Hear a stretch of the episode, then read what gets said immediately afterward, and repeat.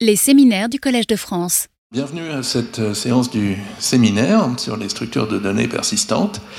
Aujourd'hui, euh, nous avons le plaisir d'accueillir Arthur Charguero. Arthur est chargé de recherche INRIA. Il exerce à Strasbourg, le laboratoire eCube. Et euh, alors c'est quelqu'un qui a plusieurs cordes à son arc. il travaille sur la vérification déductive de programme, donc la preuve de programme, avec des outils comme l'assistant preuve coq et des logiques de programme, logiques de séparation notamment.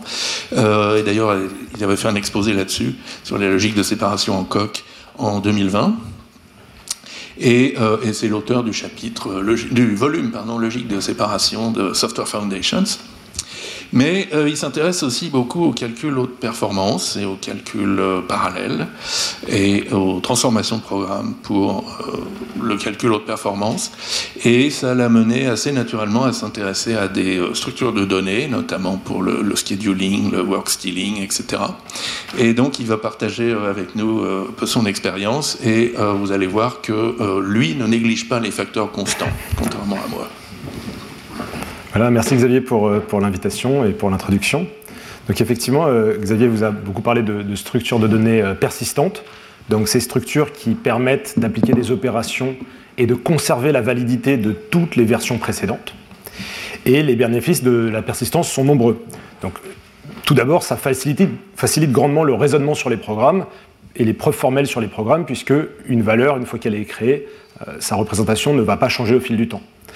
Dans certains algorithmes, ça peut aussi euh, simplifier l'écriture du code, notamment dans des algorithmes de retour sur trace, on n'a pas besoin de défaire des modifications.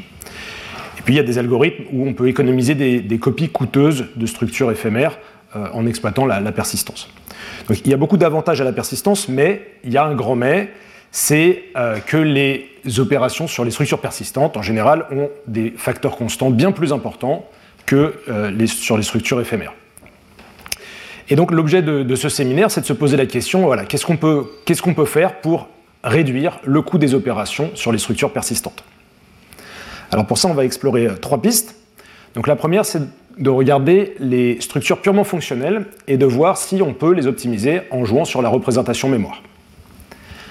La deuxième piste, c'est de s'appuyer sur les effets de bord, donc, euh, qui permettent de réaliser de la persistance, l'illusion de la persistance, même si on modifie les choses par-dessous. Et notamment, on va pouvoir optimiser les accès sur euh, les versions récentes sans sacrifier les complexités asymptotiques sur euh, les accès en persistance totale.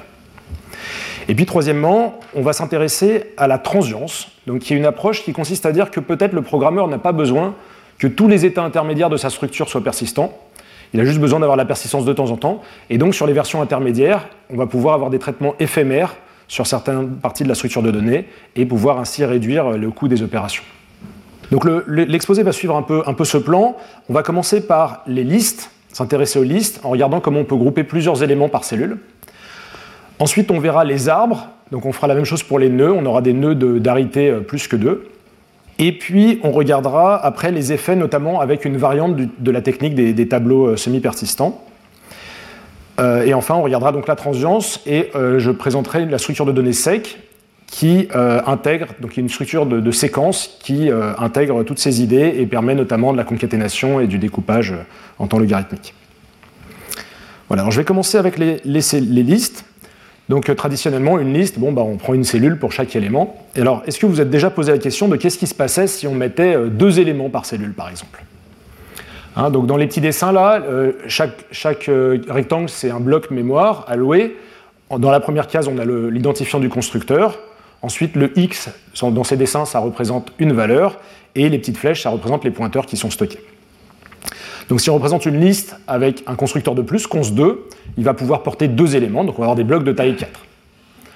Alors, si on utilise cette représentation, est-ce que ça va plus vite? Parfois, tout le temps, pas souvent. Hein, on peut se poser la question. Donc prenons un petit programme pour regarder.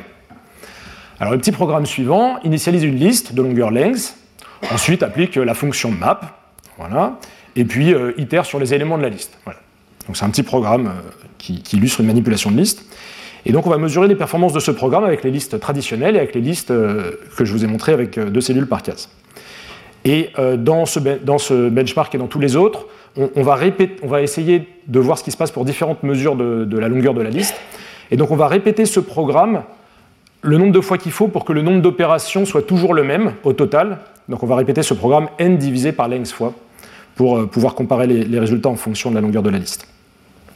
Alors, euh, regardons le résultat. Ici, on a utilisé des, cellules de taille 2 et ça va toujours plus vite dans cet exemple. Voilà, jusqu'à 30% plus vite à peu près.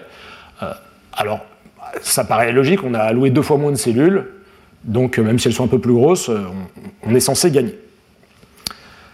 Alors, avant de continuer, et regarder des, euh, enfin justement, on va, on, va, on va, continuer tout de suite à, se dire, mais on a groupé par deux, peut-être on pourrait grouper par trois, ou quatre, ou huit, ou seize.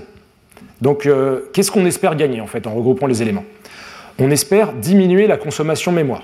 Au mieux d'avoir besoin de trois mots pour chaque élément, donc trois n pour une liste, on aura besoin uniquement pour un bloc de k éléments, d'un champ pour le header et d'un champ pour le pointeur. Donc un surcoût de 2 sur k par élément. Alors, si on regarde le même graphique que tout à l'heure, on le prolonge avec des courbes, donc pour k égale 4, 8 et 16. Donc en, abscisse, j'ai oublié de préciser, c'est la, longueur de la liste sur laquelle on, travaille. Et euh, comme on répète l'expérience, on peut voir que pour des petites listes, le, code va vite, et puis pour des listes plus grandes, euh, les, coûts sont plus importants. J'expliquerai pourquoi dans, quelques instants. Euh, donc là, ce qu'on voit, c'est que bah, si on monte par exemple jusqu'à 16, on, peut avoir quasiment un facteur 5 en performance par le fait d'avoir regroupé les éléments par paquet de 16. Alors, avant de continuer, euh, j'attire votre attention sur le fait que ce n'est pas très agréable d'écrire du code qui manipule des cellules à plusieurs éléments, surtout quand on doit écrire les, choses à la main pour plusieurs euh, niveaux. Donc là, je l'ai fait pour, euh, pour les besoins de la cause, mais ce n'est pas très souhaitable. En fait, on aimerait bien générer ce code, soit avec des techniques de métaprogrammation, soit avec des techniques de transformation de code. Euh, et c'est notamment l'objet du projet sur lequel je, travaille en ce moment, le projet OptiTrust, qui vise à, par exemple, programmer des choses avec des tableaux et puis ensuite aller raffiner ce code vers la représentation qui nous intéresse. Mais ça, ce n'est pas du tout l'objet de ce séminaire. Donc euh, retenez que ce n'est pas facile d'écrire euh, proprement le code qui nous intéresse, mais là, ce qui va nous intéresser, c'est quelle performance ce code pourrait donner si on, si on savait le générer. Alors, je vais passer à des opérations qui sont peut-être moins favorables à regrouper les éléments. Là, pour l'instant, on connaissait la longueur dès le début, donc on pouvait allouer dès le départ des, cellules de la bonne taille. Mais qu'est-ce qui se passe si les éléments arrivent à par un Alors, regardons dans l'exemple d'une pile. On arrive, on reçoit un premier élément. Ben, on le met dans une cellule tout seul, parce qu'on ne sait pas quoi en faire d'autre. Et ensuite, quand arrive un deuxième élément, on peut jeter à la poubelle la première cellule et mettre les deux éléments qu'on a reçus dans une cellule euh, qui porte deux éléments. Donc si on résume avec les listes standards, on aurait alloué trois mots puis trois mots, et là, ce qu'on fait, c'est qu'on alloue trois mots, puis quatre mots. Donc c'est moins clair qu'on va gagner. Alors regardons ce qui se passe si on lance le benchmark. Alors effectivement, sur des petites listes, on perd un petit peu. Ça va un peu moins vite, ah parce qu'on a alloué un peu plus. Par contre, quand les listes deviennent grandes, là, on, est gagnant, je ne sais pas, 20 ou 30%, selon les, exemples. Donc là, c'est un scénario où on a poussé euh, un grand nombre de valeurs, et après on a juste itéré sur la pile. Euh, et alors, ce qu'on a, on a envie de comprendre pourquoi ici on est gagnant. Alors pour ça, il faut se plonger un peu dans le fonctionnement de, Camel. Donc quand on alloue des données en Camel, elles sont allouées dans le tas mineur, un bloc, et quand le tas mineur est plein, si les données qui restent vivantes sont promues, donc recopiées dans le tas majeur, où elles vont pouvoir euh, rester un certain temps. Et alors il y a un phénomène qui se superpose à ça, c'est que les données qui sont dans le tas majeur, euh, si on n'y accède pas pendant un certain temps, elles vont sortir du cache de la machine. Et donc après, quand on voudra accéder à ces données, il faudra aller les rechercher dans la mémoire principale. Et ça, c'est des accès qui sont beaucoup plus coûteux que les accès dans le cache. Donc dans les explications de pourquoi les, les temps d'exécution sont plus longs sur des listes longues, il y a ces deux phénomènes qui se superposent. Premièrement, le fait qu'on a besoin de copier les données pour les monter dans le tas majeur, et ensuite le fait qu'elles vont sortir du cache et que euh, ça, ça va avoir un impact. Donc pour modéliser un peu les coûts d'allocation et pouvoir euh, comprendre euh, ce qui se passe dans, notre benchmark, j'ai fait un petit, quelques mesures pour essayer d'évaluer le coût d'une allocation. Donc il y a deux types d'allocations. Il y a les allocations de blocs qui vont uniquement rester dans le tas mineur et après être jetés. Et puis il y a les allocations de blocs qui vont être promus dans le tas majeur et puis éventuellement sortir du cache après. Donc je, contrôle la durée de vie des blocs avec un paramètre de longueur de, chaînage pour savoir euh, pendant combien de temps je tiens les blocs avant de les relâcher. Et là, ce qu'on voit, c'est que sur les petites longueurs, en fait, euh, voilà, l'allocation, euh, c'est un, coût linéaire, enfin un coût affine, pour, des petites constantes, et sinon c'est des coûts bien plus élevés. Donc on va modéliser ça. Je vous propose un petit modèle avec un coût affine pour les allocations qui restent dans le un, pardon, avec un petit a et un petit b, et puis euh, une formule pour les allocations dans le tas majeur avec des constantes plus importantes, grand A et grand B. D'accord? Et au regard de ce modèle, on va étudier euh, notre séquence push de tout à l'heure. Avec les listes standards, on a alloué deux fois trois mots, et les deux vont monter dans le tas majeur. Donc, 3A plus B deux fois, ça fait 6A plus 2B. Dans notre variante, on alloue d'abord un bloc de 3, mais qui va rester uniquement dans le tas mineur, parce qu'il va être tout de suite remplacé par un bloc de 4. Et donc, on va payer le bloc de 4 uniquement pour le tas majeur. Donc, on a 4A plus B, plus 3 petit a plus petit b. Alors maintenant, regardons la différence. La différence de coût, c'est 2 grand A moins 3 petit a, plus grand B moins petit b. Et on a dit que les constantes à grand A et grand B, étaient, euh, on a vu qu'elles étaient significativement plus grandes que petit a et petit b. Donc on en déduit que la seconde approche, dans le cas où les cellules de liste vont aller dans le tas majeur, cette seconde approche va effectivement euh, être plus performante. Et donc on, retrouve bien le. On, arrive à expliquer ce qu'on voyait sur le graphique. Donc ça, c'était pour euh, mettre les éléments par paquet de 2. Mais maintenant, on va se demander pourquoi on ne les mettrait pas par plus que 2 alors quand ils arrivent au fur et à mesure, on n'a peut-être pas envie d'allouer un bloc de taille, de taille 3, puis un de taille 4, puis de taille 5, puis de taille 6, etc. Sinon on va passer beaucoup de temps à faire des copies. Donc plutôt je vous propose de faire un schéma un peu comme les tableaux redimensionnables où on va doubler la taille à chaque fois. Alors, on va avoir des constructeurs pour 1, 2, 4, 8, et par exemple jusqu'à 16. Et alors ce qu'on va faire, c'est qu'on va réceptionner d'abord les éléments dans des cellules euh, où elles vont être toutes seules. Après, on va pouvoir mettre dans la taille 2, c'est ce qu'on voit, ah, c'est ce qu'on voit ici. Et après, on n'a pas de constructeur de taille 3. On va rallouer un bloc de taille 1, le mettre devant le bloc de taille 2, et c'est que quand on aura le quatrième élément qu'on va enlever les deux blocs, jeter les deux blocs pour mettre un bloc de taille 4. Et alors on fait ça, mais on s'arrête au bout d'un moment. Par exemple, on s'arrête à la taille 8, et à la taille 8, on dit, bah voilà, maintenant on en a 8, on passe à autre chose, et à la fin, ultimement, on va construire une liste chaînée de blocs de taille 8. Et ce qu'on peut voir dans le code ici, c'est qu'on retrouve une, notion de, propagation de retenue un petit peu là. Quand on ajoute un élément, si on a 1, 2 et 4, hop, ça fait la propagation jusqu'à 8. Et donc c'est pour ça qu'on construit un, un consuite. Alors là, on paye encore plus de copies qu'avant. Est-ce que c'est toujours rentable? Donc ça va être rentable jusqu'à un certain point. Et on peut regarder que euh, jusqu'à 8, on, gagne en performance. Après, euh, ça n'a plus l'air de gagner grand-chose de regrouper davantage quand on est sur des scénarios d'utilisation en pile. Mais avec k égale 8, on va quand même euh, plus que deux fois plus vite sur des grandes listes que l'utilisation de listes standards. Donc même quand on fait des piles et qu'on ne connaît pas les tailles à l'avance. Donc il reste à regarder ce qui se passe euh, maintenant quand on fait des pops. Alors quand il fait des pops, on pourrait faire le, symétrique des push, on pourrait euh, descendre la taille des blocs, mais ça ferait beaucoup d'allocations. Et je vous propose pour économiser des allocations, d'utiliser un constructeur qui s'appelle drop, PS et qui signifie ignore les P éléments en tête de la liste qui suit. Alors il faut être conscient qu'on peut avoir des, fuites mémoire quand on utilise euh, ce, constructeur, mais euh, si on est dans un cas où on peut se permettre ça ou que ça pose pas de problème, on peut utiliser ce drop.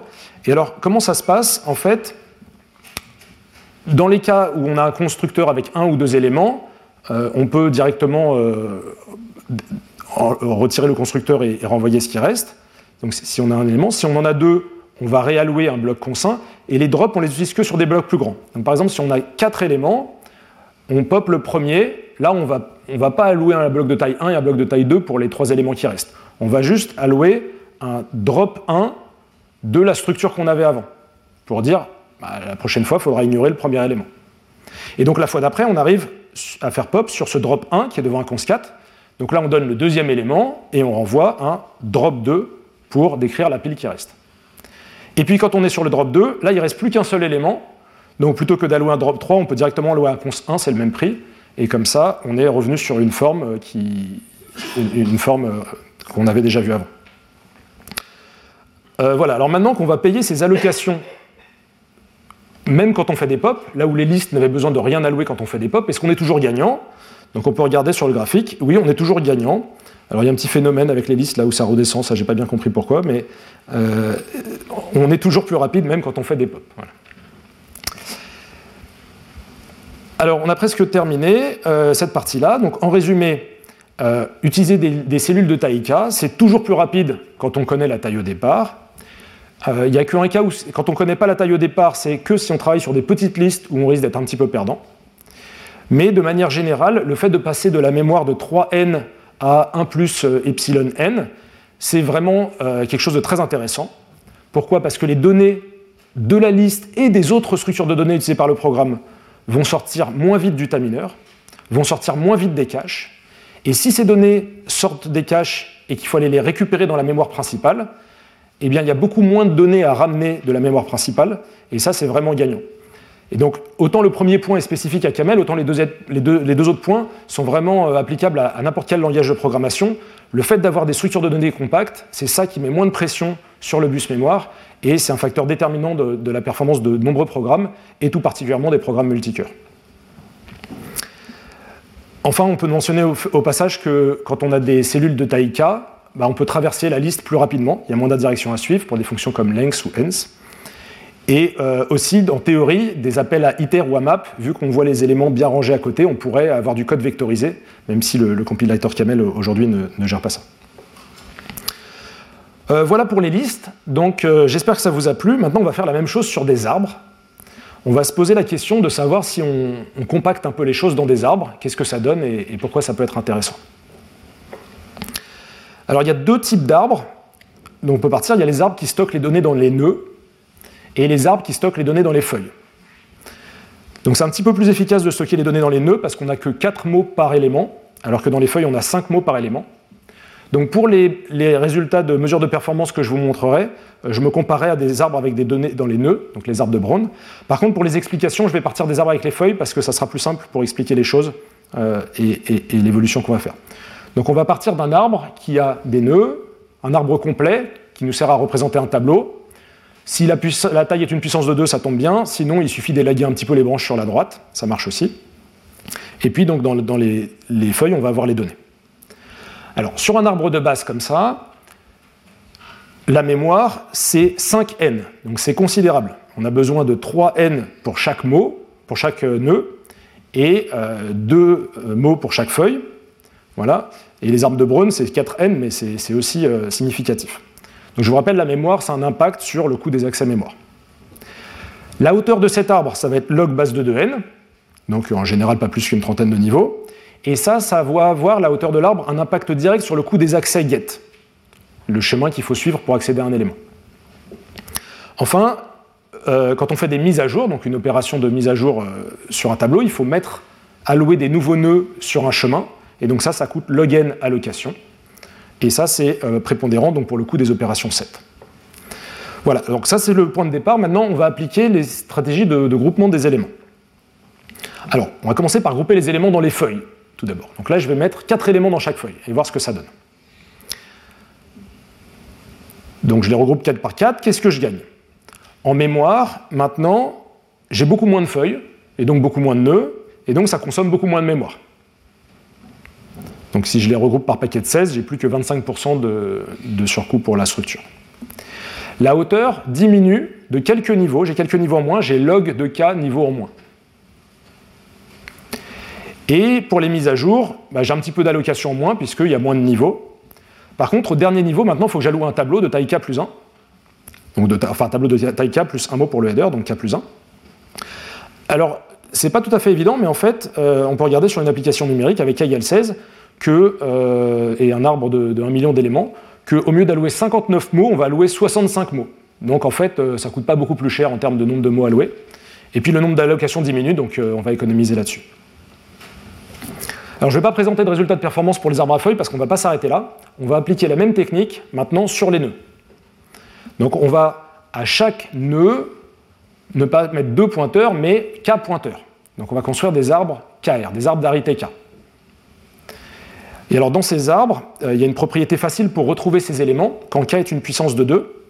Si j'ai un élément à l'indice 1, 0, 0, 0, 1 en binaire, pour trouver l'élément dans l'arbre, ici, comme k c'est 2 puissance 2, je vais prendre les, bits par paquet de 2. Donc je prends les deux premiers bits, ça me dit à quel indice il faut lire dans le premier tableau. Ensuite, les deux bits suivants, ça me dit l'indice dans le deuxième tableau et le troisième tableau. Donc c'est très facile à programmer et c'est très efficace pour euh, retrouver les, éléments euh, et ils sont bien rangés dans l'ordre comme ça. Alors, dans ces arbres KR, là, la mémoire, c'est encore mieux puisque on, on, va avoir un surcoût seulement de 2 sur K par élément. Et surtout, le plus important, c'est la hauteur de l'arbre diminue drastiquement. Au lieu de soustraire log de k niveau, on va diviser par log de k le nombre de niveaux. Et en pratique, les arbres ils vont être tout, tout plats. C'est-à-dire qu'avec k égale 16, euh, la hauteur ça dépasse jamais 8, et si on prend k égale 256, euh, la hauteur ça dépasse jamais 4.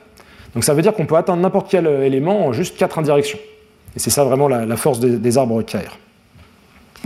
Enfin, pour les mises à jour, on va avoir un petit nombre d'allocations de tableaux, et les tableaux auront toujours la même taille, donc ça sera facile de les allouer. Donc justement, le coût de la mise à jour, c'est ce sur quoi j'aimerais me, concentrer. Donc on va d'abord étudier le coût en mémoire d'une mise à jour, et puis le coût en temps. Alors au niveau de la mémoire, ce qu'il faut comparer, c'est avec les arbres binaires, où on a log n à à allouer chacun de trois mots. Et là, ce qu'on fait, c'est log base k de n, allocation de k plus un mot. Donc quand on, quand on prend euh, un exemple euh, k égale 8, on voit qu'en fait euh, c'est le même nombre de mots qu'il faut allouer. Quand K est un peu plus grand, il faut allouer un petit peu plus. Donc de manière générale, j'ai calculé pour vous le rapport entre le nombre de mots alloués pour une mise à jour sur un arbre KR par rapport à un arbre binaire. Et ce qu'on voit, c'est que c'est une formule qui ne dépend pas de n, qui dépend que de k. Et la valeur de ce ratio, euh, ben pour jusqu'à 8, c'est inférieur ou égal à 1. Ça veut dire que pour k inférieur ou égal à 8, ça consomme toujours moins de mémoire de prendre des arbres KR pour faire des mises à jour que des arbres unaires. C'est-à-dire moins de mémoire pour construire l'arbre au début et moins de mémoire pour faire chacune des mises à jour. Donc c'est toujours gagnant. Après, si on veut prendre des valeurs de k plus grandes, bah, ça consomme un peu plus de mémoire. Et donc on peut se demander, euh, est-ce que c'est grave? Alors, quand k est plus grand que 8, en fait ce qu'il faut voir c'est que l'arbre initial, quand il est KR, il prend beaucoup moins de place qu'un arbre binaire. Donc même si chaque mise à jour prend un peu plus de place, avant de perdre, il faut faire un certain nombre d'opérations de mise à jour. Et en plus, l'espace consommé par les mises à jour, c'est uniquement pour les arbres qui vont rester vivants. Si les arbres ils sont euh, récupérés par le GC, ça compte pas dans l'empreinte mémoire. Donc on peut se poser la question, combien d'arbres vivants faut-il générer avec l'opération 7 avant d'être perdant par rapport à un arbre binaire? Alors je vous épargne les détails du calcul, mais euh, la réponse c'est euh, il faut faire de l'ordre de n sur log n mise à jour sur un arbre de taille n avant qu'on perde il faut que tous ces arbres restent vivants. Donc, autrement dit, il faut vraiment utiliser la persistance de manière extrêmement intensive pour que euh, on, risque de dépasser les consommations de mémoire des, arbres binaires.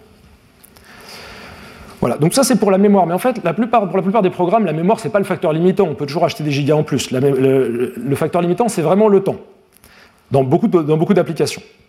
Donc, euh, je repose la question maintenant, quel est le rapport de coût entre les arbres binaires et les arbres KR au niveau du temps d'une mise à jour et dans ce modèle où euh, on est sur des gros arbres et où les arbres vont aller vivre dans le tas majeur. Donc je vous rappelle les hypothèses. Donc on a euh, log n allocation à faire, log base k de n allocation de k plus un mot, et on est dans ce modèle où une allocation coûte AS plus B avec des grosses constantes A et B. Et donc quand on calcule le ratio, ça fait apparaître euh, le rapport B sur A que j'ai noté grand C, donc grand C, c'est une constante qui dépend surtout de, la machine et de l'implémentation du GC. C'est le rapport entre le coût fixe d'une allocation et le coût marginal d'allouer un mot de plus. Donc peu importe, on va c'est une constante. Et euh, pour des valeurs réalistes de cette constante, que j'ai mesuré entre, entre 4 et 16 euh, à peu près, euh, on va voir que, quelle est la valeur de ce rapport de, dans le modèle, donc dans le modèle de coût AS plus B, des allocations.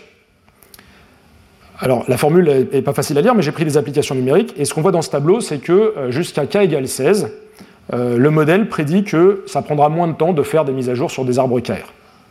Et puis, pour k égale 32 et 64, euh, souvent, ça va être à peu près équivalent.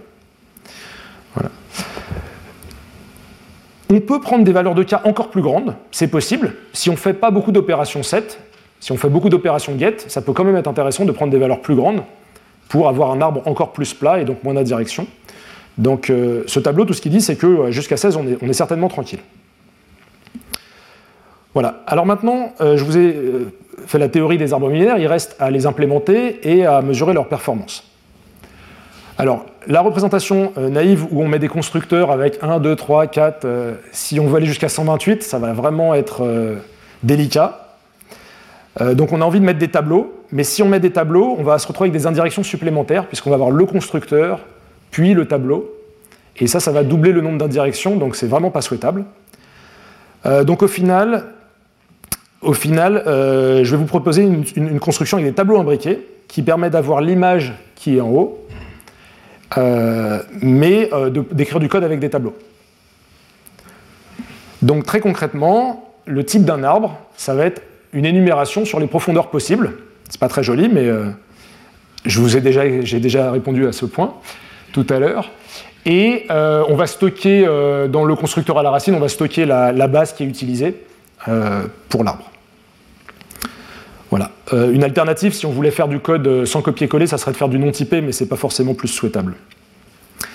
Donc, avec cette représentation, quel est l'impact du choix de cas Alors, dans ce graphique, euh, ça montre le temps pour faire des opérations en lecture ou des opérations en écriture sur un arbre de, de puissance 24 éléments.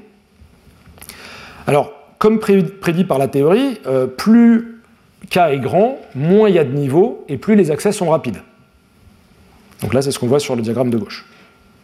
Et comme prédit par la théorie, euh, jusqu'à k égale 16, peut-être 3264, les, les, opérations 7 sont raisonnablement euh, pas trop chères en temps. Par contre, si on va plus loin, euh, clairement, ça va coûter des sommes astronomiques parce qu'il va falloir allouer des tableaux de, de taille 256 et les remplir à chaque fois qu'on fait une opération.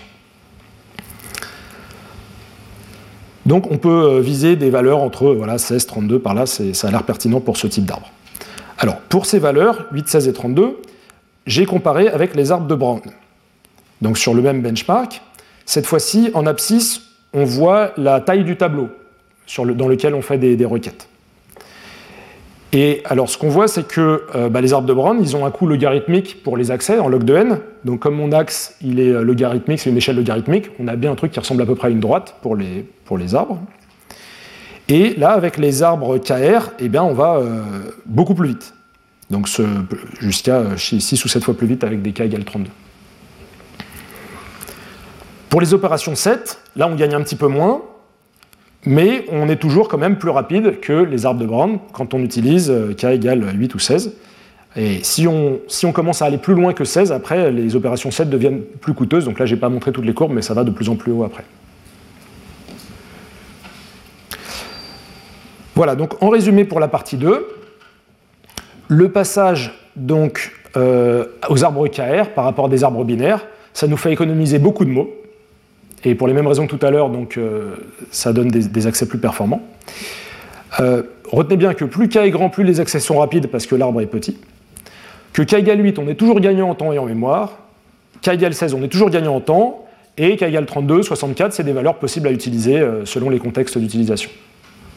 C'est-à-dire quand on fait moins de 7 et plutôt plus de get.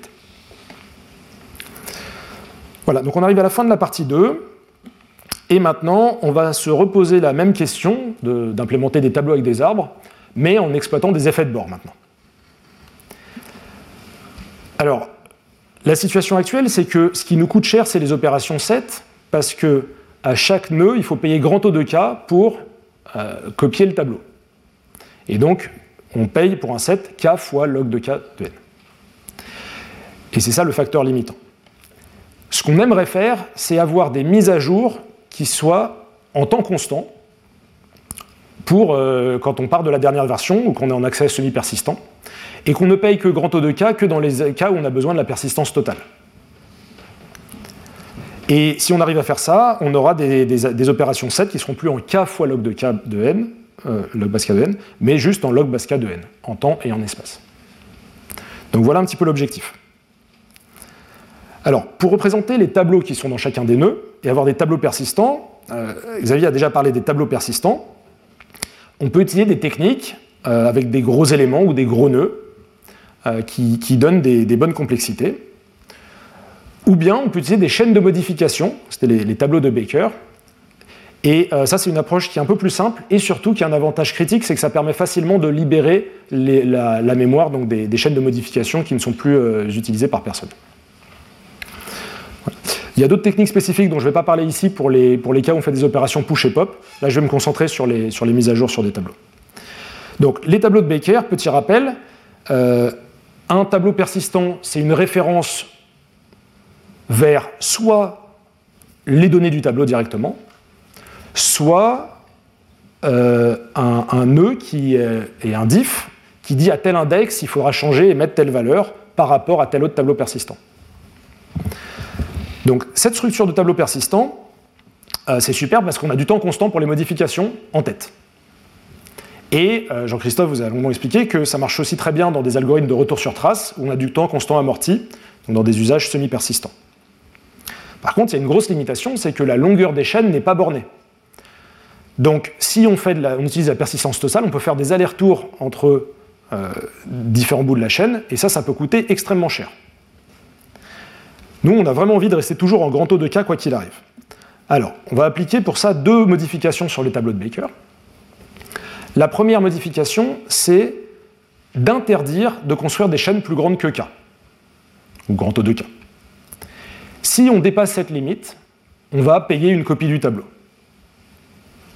Et donc le coût de cette copie sera amorti par le travail qu'on a déjà fait. Et la deuxième règle, c'est qu'on va s'interdire de renverser les chaînes de modification plus qu'une fois.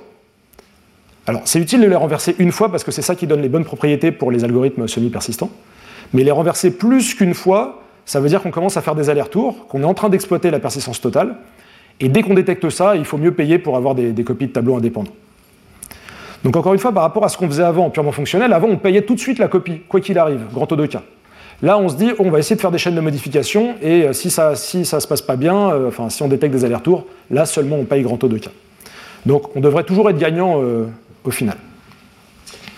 oui, donc là j'ai fait un petit dessin qui montre que on a construit un tableau, on demande d'accéder à la troisième version, donc on va, on va renverser donc, la chaîne de modification qui est là, et on va noter sur les nœuds qu'ils ont déjà été renversés. Comme ça, maintenant, si on demande à accéder à la, sixième version, on sait que ça a déjà été renversé. Donc là, on va remonter la chaîne pour récupérer les données, mais on va remettre un tableau indépendant à la place. Voilà comment ça va, ça marcher. Donc il faut stocker dans chaque nœud, à la fois s'il a déjà été renversé ou pas, et surtout retenir la longueur maximale d'une chaîne qui atteint ce nœud, pour pouvoir maintenir l'invariant qu'on ne dépasse jamais les chaînes de, taille plus que k. Voilà, donc l'analyse, euh, on peut faire une analyse amortie qui montre qu'on euh, paye tout de suite grand taux de 1 et on peut remonter sur les antécédents grand taux de 1 amorti. Et c'est que lorsqu'on utilise la persistance totale que euh, les sets qui ont été faits avant, il faut leur charger un grand taux de K. Mais sinon, on a les mêmes bornes asymptotiques que dans le pire cas que, que si on faisait des copies tout le temps. Voilà. Alors ces tableaux persistants, on va les utiliser, comme je vous ai dit, à chaque nœud. Alors c'est là que ça devient un peu difficile à visualiser parce qu'on a un arbre et chaque nœud est un tableau persistant, c'est-à-dire une chaîne de modification jusqu'à atteignant un tableau.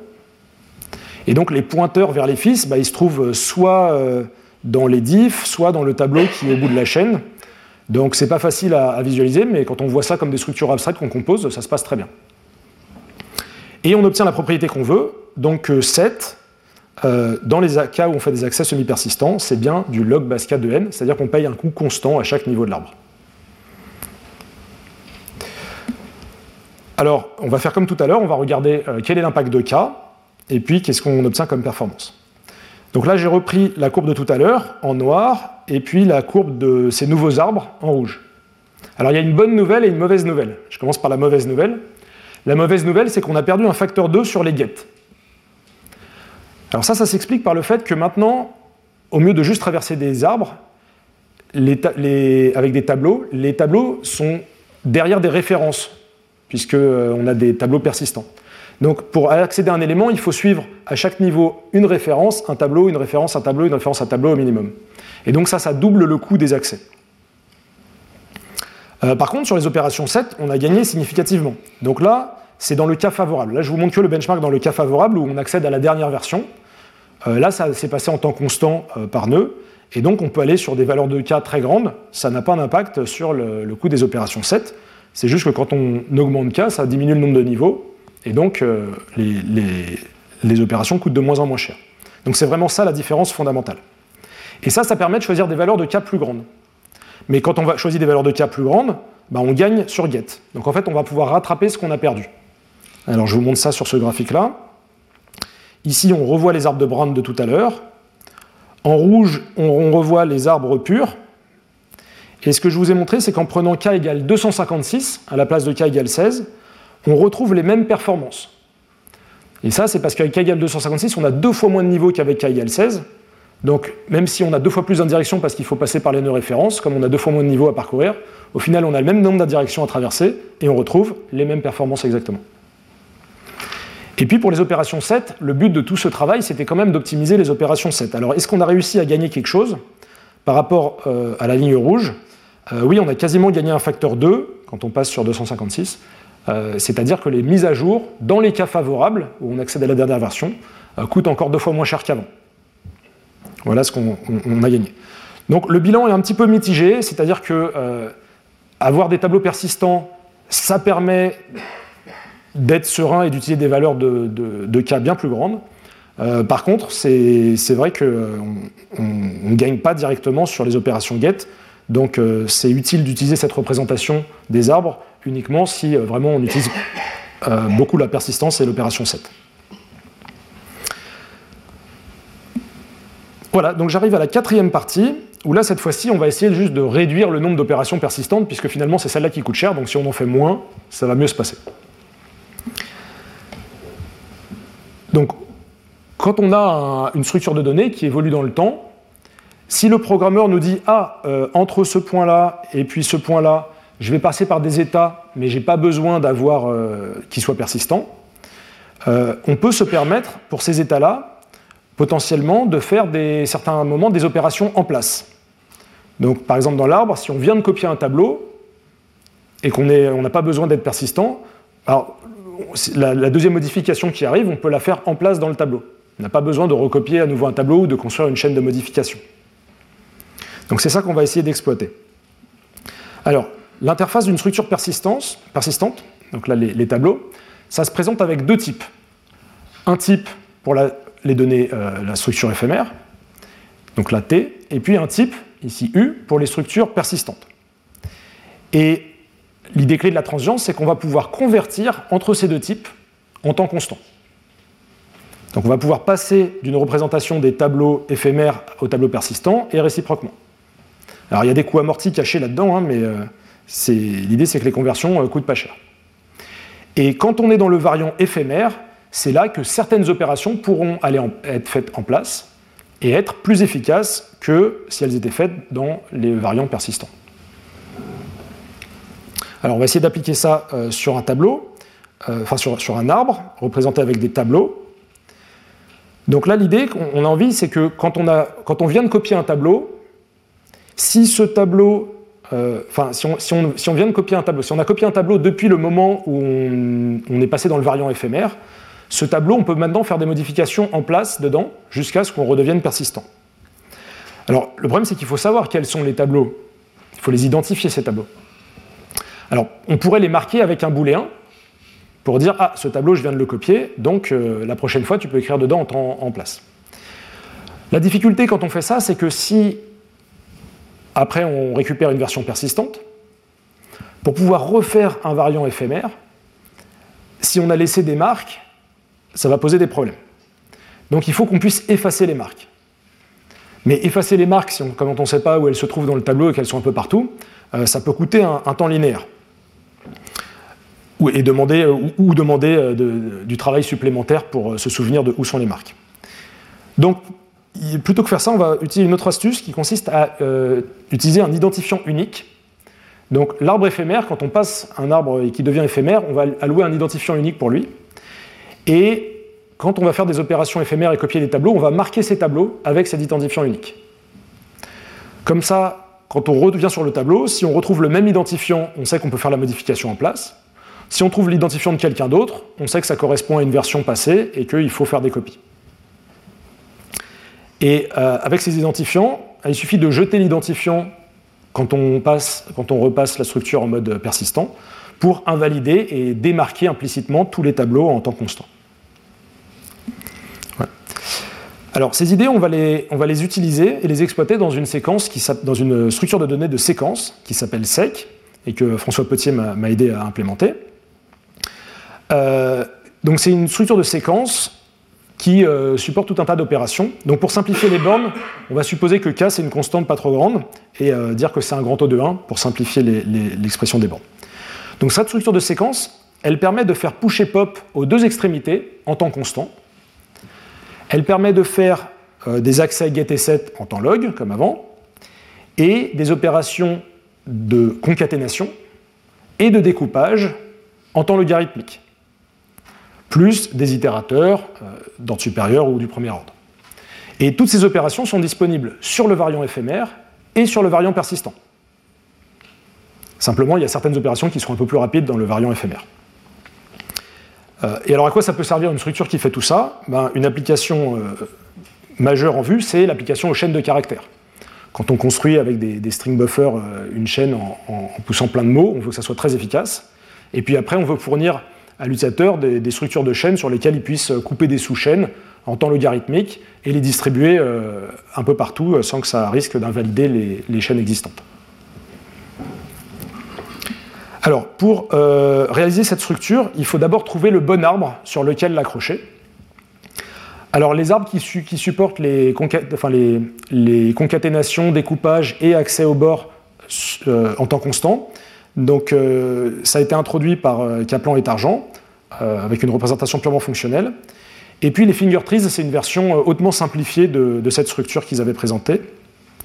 Euh, et qui exploite la paresse pour avoir des, bonnes bornes de complexité, y compris dans les, pires cas euh, de, persistance totale.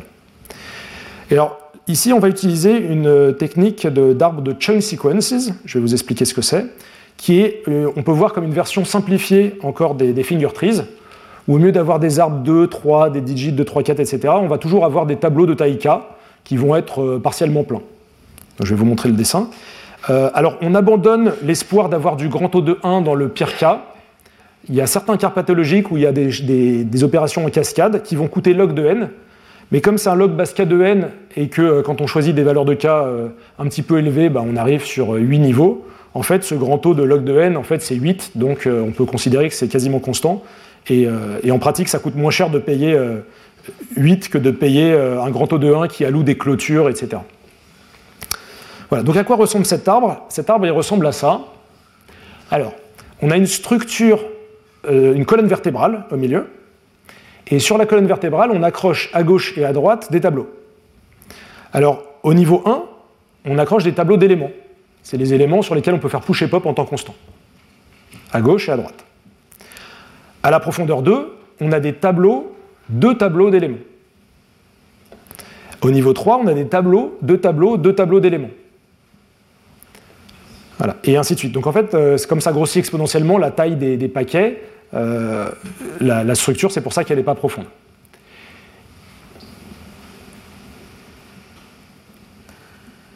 Voilà. Et alors, je vais utiliser le mot chunk pour dénoter, pour décrire un tableau, un de ces tableaux. Donc plus précisément, c'est un tableau persistant de capacité K qu'on va remplir potentiellement uniquement sur un segment quand on fait des opérations concat, on ne pourra pas être plein tout le temps partout. Et puis, euh, ces tableaux peuvent porter des identifiants, pour les raisons que j'ai expliquées tout à l'heure, pour pouvoir euh, passer de éphémère vers persistant en temps constant. Donc, regardons le type camel. Un chunk, c'est un tableau persistant accompagné d'une vue sur ce tableau, donc un segment de ce tableau, une description du segment qui nous intéresse, et de l'identifiant. Et ces chunks vont être organisés dans l'arbre de la manière qui suit. Donc à un niveau de l'arbre, le type tree décrit un de ces, de ces éléments-là. À un niveau de l'arbre, on va avoir un chunk sur la gauche, un chunk sur la droite, et on va avoir en dessous un sous-arbre dont les éléments sont plus des éléments de type A, mais des éléments de type A-chunk. Donc là, on utilise la récursion polymorphe pour dire qu'au niveau 2, on manipule plus des éléments, mais des chunks d'éléments. Et au niveau 3, on manipule des chunks de chunks d'éléments.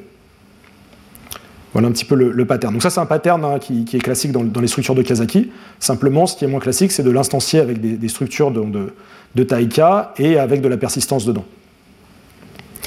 Alors là, je vous épargne les détails, mais en vrai, il faut aussi avoir des poids, des informations qui disent combien il y a d'éléments dans chaque branche de l'arbre pour pouvoir aller trouver les éléments euh, à un indice donné et pouvoir faire des splits à un indice donné. Alors ça, c'est la structure de chunk sequence euh, persistante de base, et nous, ce qui nous intéresse, c'est les chunk sequence transients. Donc on va raffiner un tout petit peu la chose pour avoir deux variants. Alors on va avoir le variant persistant, c'est comme avant, sauf que euh, en plus on va avoir une optimisation pour les séquences courtes, on va les représenter directement dans des tableaux. C'est le constructeur short qui est là. Et puis on va éliminer le type option qu'on avait tout à l'heure, en, introduisant un constructeur empty. Donc ça c'est pour le variant persistant. Et pour le variant éphémère, le variant éphémère, donc il a un identifiant à lui qui lui permet de repérer les chunks qu'il possède. Le front et le back chunk, donc c'est les, chunks au premier niveau, on va maintenir la variante qui sont toujours possédés uniquement par le, variant éphémère, c'est-à-dire que le variant éphémère, il a, des copies euh, à lui de ces tableaux-là. Ça permet, quand on fait des opérations push et pop éphémères, de ne pas se poser de questions, d'aller pousser l'élément tout de suite euh, sans avoir besoin de comparer des identifiants.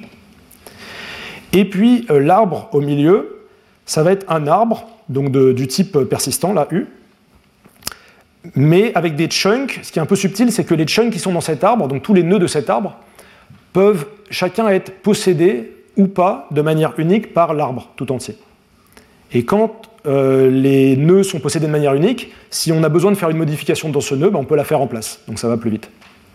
Donc en fait, tous les chemins de l'arbre qui ont déjà été mis à jour depuis que le variant éphémère a été créé, on peut, revenir dessus, faire des opérations beaucoup plus rapidement les deuxièmes fois qu'on passe sur ces chemins.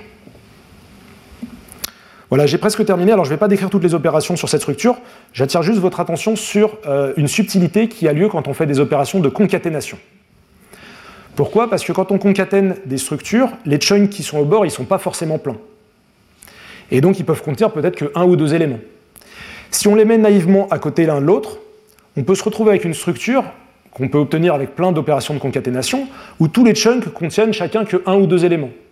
Alors ça, ça, serait, catastrophique. Si tous les chunks de taille K euh, contenaient que un ou deux éléments, on aurait tout perdu. Puisque on aurait une empreinte mémoire en K fois N, ça serait assez délirant. Alors heureusement, il y a une, euh, technique assez simple pour euh, maintenir une bonne, un bon remplissage. Il faut faire attention à chaque fois qu'on fait une concaténation, de se dire si j'ai deux chunks, s'ils tiennent dans un seul, je vais, en allouer un nouveau qui contient l'union des deux. Et comme ça, j'aurai qu'un seul chunk et pas deux. Quand on applique cet invariant, on a des bornes en mémoire. Alors quand on n'a pas de concaténation, euh, tout est plein, c'est du 1 plus epsilon de n. Et sinon, au pire, on a moitié de vide dans la structure, donc euh, à facteur 2 parmi ça. Et si on est prêt à travailler un petit peu plus, on peut même se dire non, mais si euh, les trois chunks qui tiennent dans deux, je pourrais compacter, donc avoir des taux de remplissage de 66% ou de 75%. Mais après, les facteurs constants augmentent. Donc il y, a un équilibrage à faire entre la quantité de vide qu'on est prêt à avoir et puis le, coût constant qu'on a sur les opérations concat. Euh, voilà, donc là, ça c'est pour les bornes mémoire. Et donc, il y a déjà un paquet OPAM euh, qui décrit donc la structure sec, mais qui n'a pas encore toutes les optimisations que j'ai montrées aujourd'hui. il reste notamment intégrer les chaînes de modification pour, sur les nœuds. et puis, il y a tout un tas d'optimisations qu'on peut avoir envie de faire, puisque selon le sous-ensemble des opérations dont on a besoin, euh, on peut appliquer des optimisations, par exemple se débarrasser du bord droit, ou euh, se débarrasser des poids, ou euh, se débarrasser des chaînes de modification, etc. Et ça, ça ne me paraissait pas du tout réaliste de coder tout ça à la main. Donc c'est pour ça que je travaille sur un outil pour, pour générer des versions optimisées du code pour différents scénarios d'utilisation. Voilà, quand j'aurai tout ça, je pourrai faire davantage de, mesures de performance sur SEC, puisque je ne vous en ai pas montré là mais les résultats préliminaires suggèrent qu'on est tout à fait compétitif pour les opérations éphémères par rapport à des structures comme vector ou, ce genre de choses, enfin tableau redimensionnable. Et puis, euh, ben, comme Xavier disait tout à l'heure, euh, la, preuve formelle, c'est quelque chose qui me tient beaucoup à cœur. Alors, on a déjà travaillé un petit peu sur la vérification de, cette structure, notamment la partie arbre et les opérations push-pop. Euh, Alexandre Moine a travaillé sur la vérification formelle du système des, numéros des identifiants de possession unique avec le partage. Donc il a vérifié ce pattern-là. Et puis euh, il y aura quelqu'un cet été qui viendra travailler avec moi pour essayer d'assembler tout ça et de compléter la preuve. Voilà, je vais m'arrêter là, je vous remercie et euh, je serai ravi de prendre vos questions. Retrouvez tous les contenus du Collège de France sur www.colège-2-france.fr.